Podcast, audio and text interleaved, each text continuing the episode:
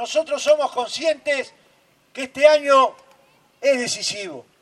Como dijo Mario, el Frente Te Escucha fue fabuloso y va a terminar su segunda etapa en el primer semestre del año.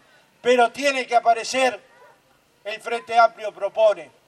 Y el Frente Amplio propone, a partir de junio va a ir a visitar con los compañeros de programa cada capital departamental, cada ciudad, cada caserío, para presentar el programa nacional del Frente Amplio y que sea el programa del Frente Amplio, pero sobre todo que sea el programa que esté en la casa de todos los uruguayos y nos comprometemos que antes de diciembre esté visitado el Uruguay completo, porque no vamos a ganar solo con un buen candidato, una buena fórmula, vamos a ganar si la gente se convence de que el Frente Amplio es el mejor proyecto para gobernar al Uruguay.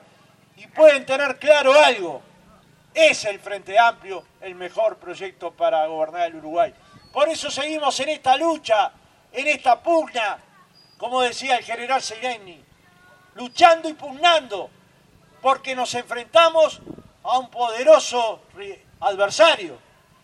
Pero lo real es que para enfrentar a semejante adversario no es solos, es ampliándonos al máximo, es generando el frente más frente y más amplio posible, es yendo a hablar con cada uno de los uruguayos que está desconforme con esta forma de gobernar, con esta forma de excluir, con esta forma de concentrar la riqueza, con esta falta de transparencia. Si lo hacemos, compañeros, si todos los que estamos acá salimos a hablar con nuestros vecinos, no hay duda que el último domingo de octubre un uruguayo o una uruguaya les volveré a decir, como lo dijo Tabaré Vázquez, festejen uruguayos y uruguayas, festejen que la victoria de ustedes siempre va a ser de ustedes.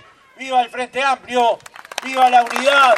¡Viva los compañeros! Gracias, Nueva Iglesia, por el calor de siempre, por la solidaridad, la solidaridad de siempre y la prolijidad increíble.